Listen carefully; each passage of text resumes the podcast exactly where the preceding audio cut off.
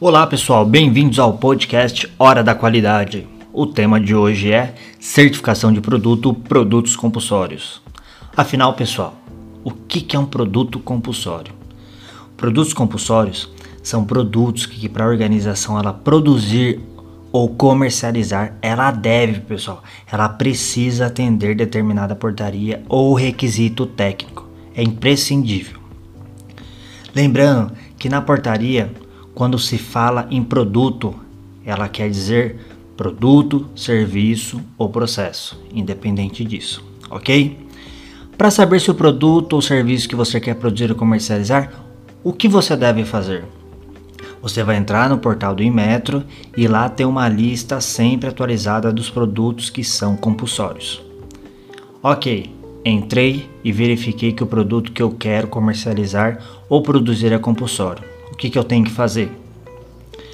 Eu vou fazer a leitura da portaria número 200, portaria em metro 200 de 29 de abril de 2021. Ela é bem recente, ela foi substituída por outras portarias que foram revogadas. Tudo bem até aqui, pessoal? E o que, que eu vou fazer? Vou fazer a leitura dessa portaria.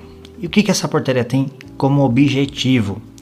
O objetivo dela é estabelecer os requisitos gerais de certificação de produtos comuns a todos os programas de avaliação da conformidade que utilizem o mecanismo de certificação de produtos.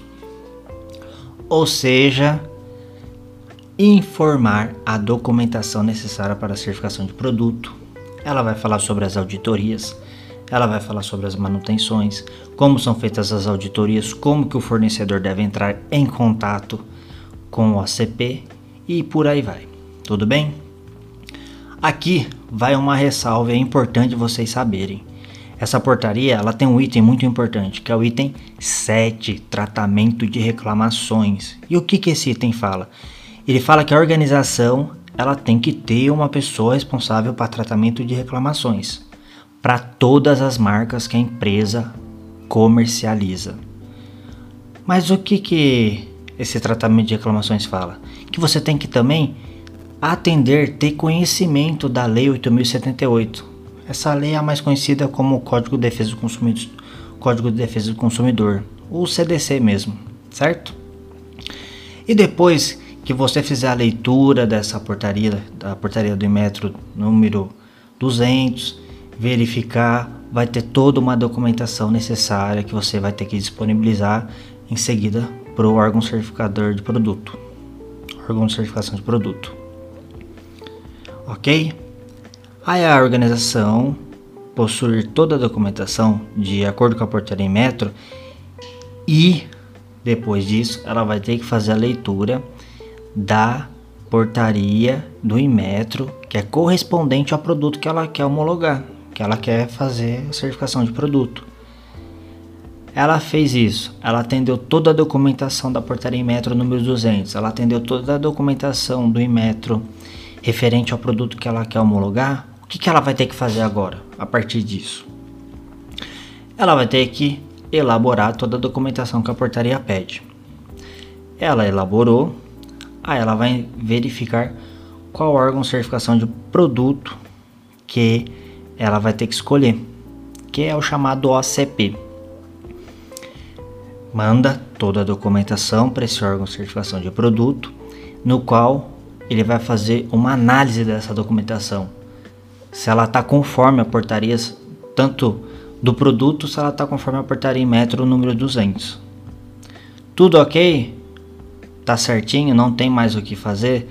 Caso haja não conformidade, o ACP solicita a correção, devendo a organização então realizar a correção e enviar novamente toda a documentação de acordo com a portaria em metro número 200 e a portaria em metro referente ao produto. E se tiver tudo ok? Se a documentação ela tiver sido é, validada e verificada pelo ACP, passa para a próxima etapa. E qual é a próxima etapa, pessoal? É a realização do agendamento da auditoria no qual o órgão de certificação de produto ele vai informar quais as amostras deverão ser feitas pela organização para coleta no dia da auditoria conforme plano de ensaios. E ele já vai informar data da auditoria, o agendamento, vai fazer todo o planejamento como se fosse uma auditoria mesmo da ISO. A única diferença entre uma auditoria ISO e uma auditoria de certificação de produto que eu diria é que você tem a coleta de amostras. Tudo bem? Só que aqui vai uma ressalva e é muito importante, é mais uma. A organização ela não precisa ter certificação ISO 9001 ela só tem que atender os requisitos mínimos de certificação ISO. Tudo bem? Isso é importante porque tem muitas empresas que elas acreditam ainda que para ela certificar seu produto ela tem que ter certificado de conformidade ISO 9001. Não precisa. Ah, mas não precisar não quer dizer que ela não tem que atender requisitos mínimos. Ela vai ter lá os requisitos mínimos que vão estar em tabelas de acordo com a portaria em metro número 200. Tudo bem, pessoal? Fechou. Agendou a auditoria. O auditor está fazendo auditoria, ele vai após realizar a auditoria, ele vai fazer a coleta dessas amostras dos produtos informados no plano de ensaio que foi enviada pelo OCP. A coleta é feita em amostras nomeadas como prova contra prova e testemunha, sendo lacradas com lacre de identificação, cartão com as informações do produto, informação do auditor, informação do ACP e tudo mais, ou uma informação específica que o ACP queira que seja colocada para o laboratório. Feito isso, as amostras lacradas elas são enviadas para um laboratório, no qual esse laboratório tem que estar cadastrado junto ao ACP, porque o ACP ele tem uma lista de laboratórios que você pode fazer os testes no produto, conforme plano de ensaios. Aqui tem mais um ponto, gente. A portaria em metro número 200, ela informa que a organização ela pode optar por não enviar a amostra de contraprova e testemunha. Por que que acontece, pessoal? Quando faz o lacre, você tem amostras de prova, contraprova e testemunha. Porque se der problema na prova, você testa a prova e testemunha, caso ocorrer não conformidade. Mas se a organização ela falar, não, eu só vou mandar uma amostra, eu só vou mandar a prova, sem problema nenhum. O que não pode é o que? É que se a, contra, se a prova der problema, você não tem contraprova e testemunha para fazer teste para tirar para você contestar aquele, aquele fato. Então aqui vão, vou deixar claro o que acontece. A portaria em metro número 200 ela informa que a organização ela pode optar sim por não enviar as amostras de contraprova e testemunha. Porém, pessoal, neste caso não haverá contestação dos resultados obtidos na amostra-prova. Isso está lá bem claro na portaria em metro 200, então vocês devem escolher.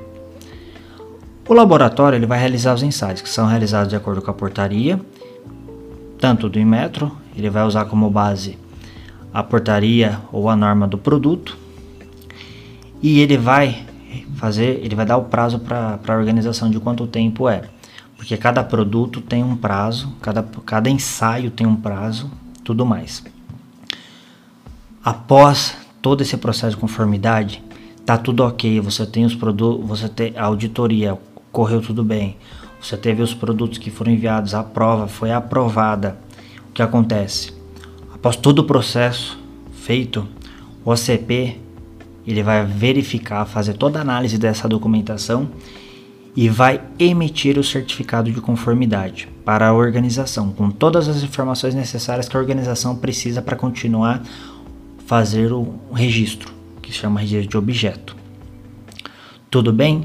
com o certificado, que é a última etapa em relação ao órgão de certificação de produto, você vai ter agora o registro de objeto. Tudo bem?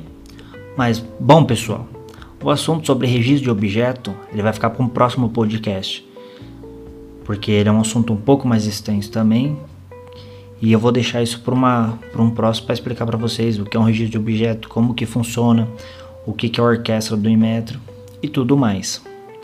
Eu espero ter deixado pelo menos o passo a passo até o envio das amostras para organiza da organização para o laboratório bem claro para vocês. Um grande abraço, pessoal, e até a próxima.